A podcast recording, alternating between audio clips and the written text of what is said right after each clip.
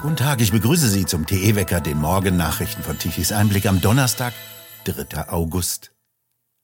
Heute muss der ehemalige US-Präsident Donald Trump in Washington vor einem Bundesgericht erscheinen.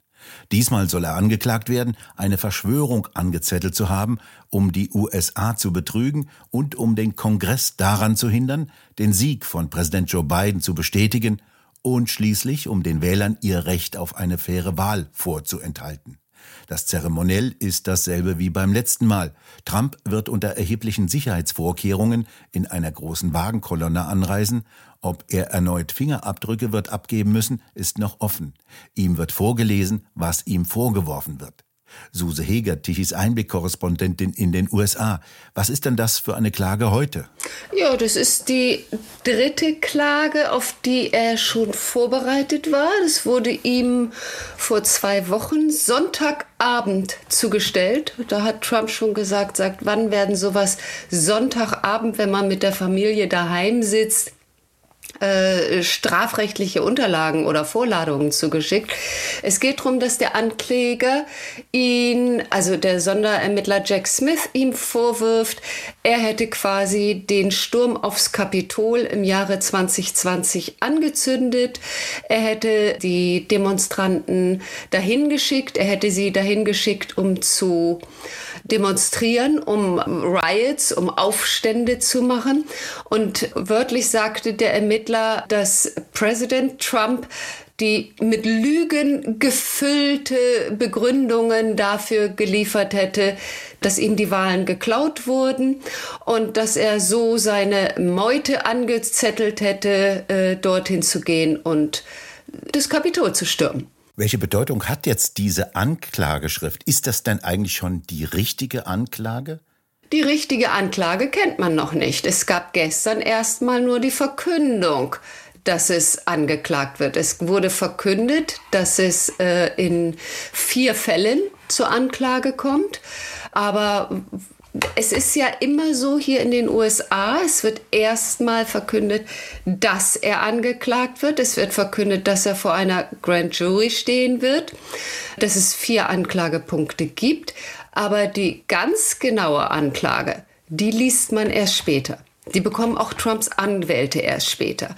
Und der äh, Sturm auf Kapitol jetzt, also ist das neueste Nachbeben im Nachgang dieses 6. Januars. Und es ist jetzt das dritte Strafverfahren, in dem Trump sich im nächsten Jahr stellen muss. Das dritte Straf, der Strafprozess. Es wird wahrscheinlich noch einen vierten geben nämlich Einmischung in die Wahlen in Georgia. Da wird vorbereitet an einer Klage, sie ist aber noch nicht ausgesprochen.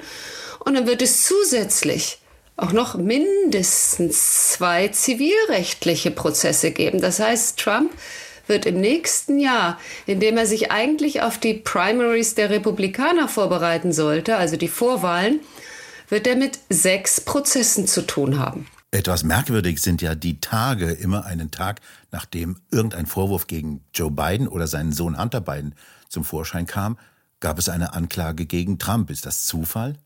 Also ich habe ja bislang gedacht, das sind Verschwörungstheorien und habe bislang gedacht, naja, also komm, ich kann ja nicht eine Anklage mal eben aus dem Hut zaubern, nur weil da jetzt äh, bei Joe Biden wieder was Neues auf den Tisch gekommen ist. Aber es sind jetzt drei Sachen hintereinander, schon mit einer erstaunlich zeitlichen Nähe passiert. Da war am 17. März, hat Hunter Biden zugegeben, dass der Laptop, auf dem diverse E-Mails gefunden wurden, wie er und sein Vater mit Burisma gemacht haben, etc., dass das seiner ist. Das war der 17. März.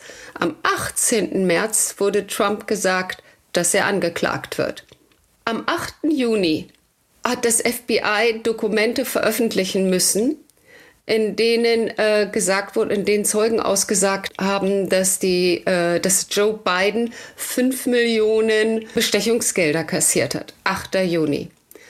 Am 9. Juni äh, kam dann die Mar-a-Lago-Anklage äh, auf den Schirm. Einen Tag später, am 31. Juli, Jetzt, Anfang der Woche, hat Devin Archer ausgesagt in der aktuellen äh, Lesung, wo es darum geht, wie weit ist die Biden Family verwickelt in Burisma-Skandale, in Bestechungsaffären. Es wird ja mittlerweile von bis zu 10 Millionen Bestechungsgelder an Hunter und an Joe Biden gesprochen. Das war am 31. Juli. Am 1. August, oh Wunder, kommt die Trump-Anlage zu den äh, Kapitolsturm. Ich habe bislang immer gedacht, na, die müssen sich doch vorbereiten, das ist Zufall. Aber mir wurde jetzt gesagt, dass so eine Anklage auch eben einfach so, wie es jetzt passiert ist, man, man liest es vor, dass man anklagen will und die eigentliche Schrift wird nachgereicht. Ich behaupte nicht, dass es wirklich eine zeitliche Nähe dieser Ereignisse gibt und dass das wirklich so ist, dass darauf reagiert wird, dass Joe Biden gerade richtig Dreck am Stecken hat, um wieder auf Trump zu lenken. Aber merkwürdig ist es schon, oder? Selbst wenn Trump irgendwann irgendwo verurteilt werden würde, könnte er dann noch Präsident der USA werden?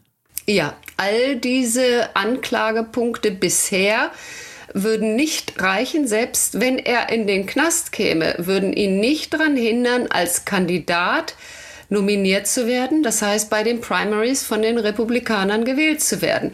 Und das Lustige ist, wenn er Präsident werden würde, könnte er sich auch selbst aus dem Knast wieder freisprechen. Das Einzige, was ihn daran hindern würde, wenn nachgewiesen werden könnte, dass er staatsschädliche Dinge getan hätte, dass er zum Beispiel ein, äh, ein, einen Aufstand geplant hat und dass er zu einem Aufstand verschworen hätte, der gegen die äh, Demokratie oder gegen die Verfassung der Vereinigten Staaten geht. Wenn ihm das nachgewiesen werden könnte, und ich frage mich, wie das äh, sollte, dann könnte er daran gehindert werden, Präsident zu werden. Aber mit all den bisherigen Anklagepunkten kann er immer noch Präsident werden. Und wie gesagt, er könnte sich, selbst wenn er verurteilt wird, selber aus dem Knast ausweisen. Aber Donald Trump wäre nicht Donald Trump, wenn er nicht das umdrehen würde und aus all dem eine Wahlkampfshow machte.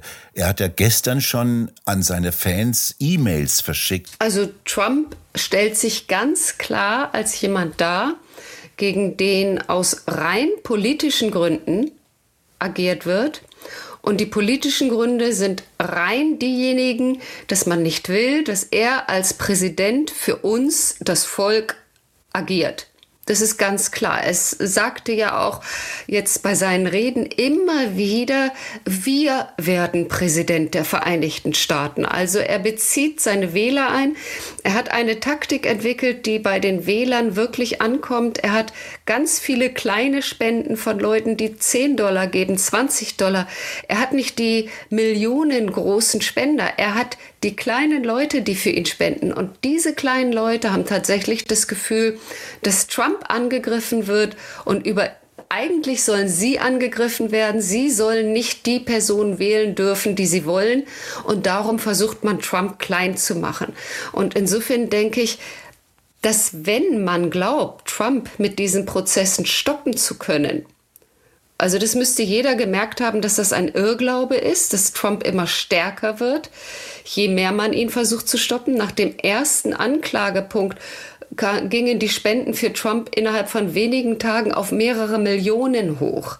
Also man hilft ihm dabei. Und man fragt sich wirklich, was diese ganzen Klagepunkte, die zum Teil wirklich äh, so wie äh, der Prozess in New York, wo es um eine falsch verbuchte Schweigegeldzahlung geht. Die Schweigegeldzahlung an sich ist nicht illegal hier, die ist legal. Sie war falsch verbucht.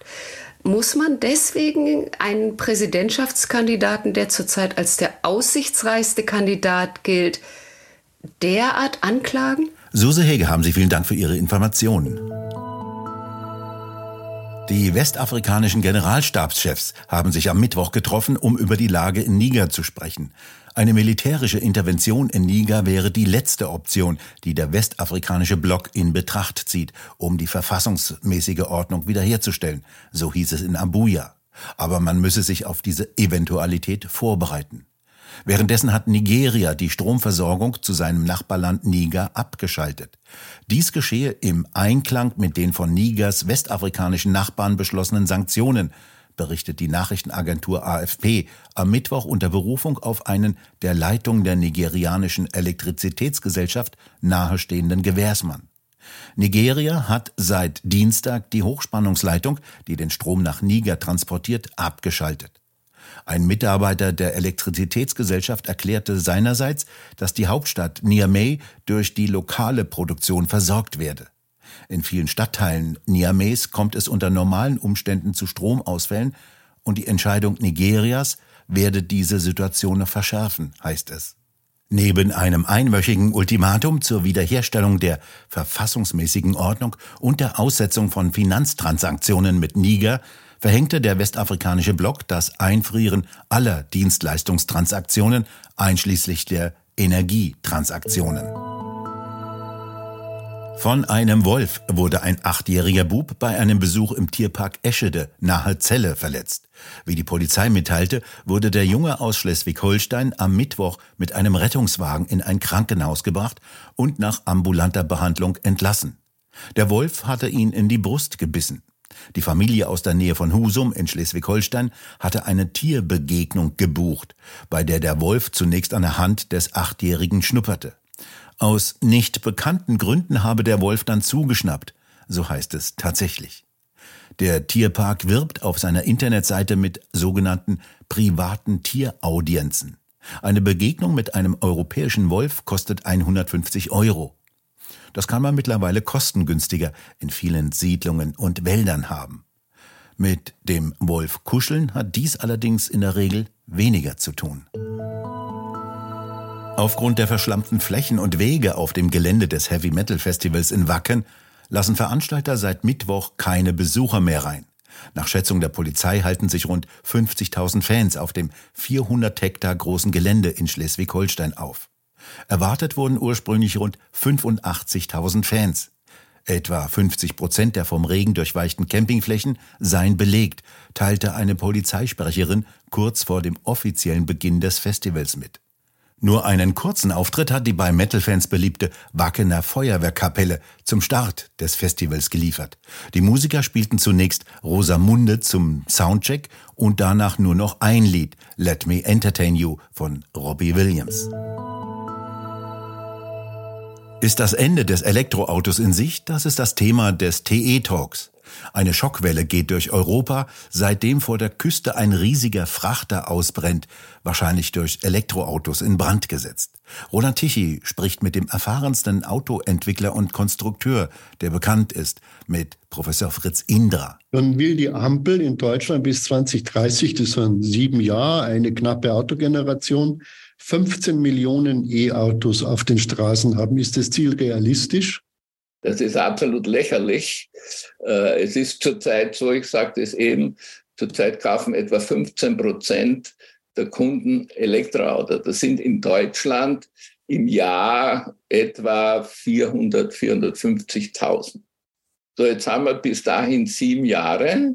Das heißt, es kommen da vielleicht drei bis vier Millionen dazu und der Bestand in Deutschland ist etwas über eine Million, 1,2 Millionen. Das heißt, man kommt statt 15 Millionen maximal, maximal auf 5 Millionen.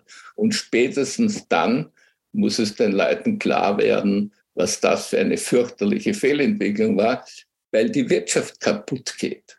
Wenn die Leute wirklich nicht mehr Verbrenner kaufen dürfen, dann fahren sie mit ihren Verbrenner weiter. Und die 15 Prozent, die Elektroautos kaufen, das macht die Wirtschaft kaputt.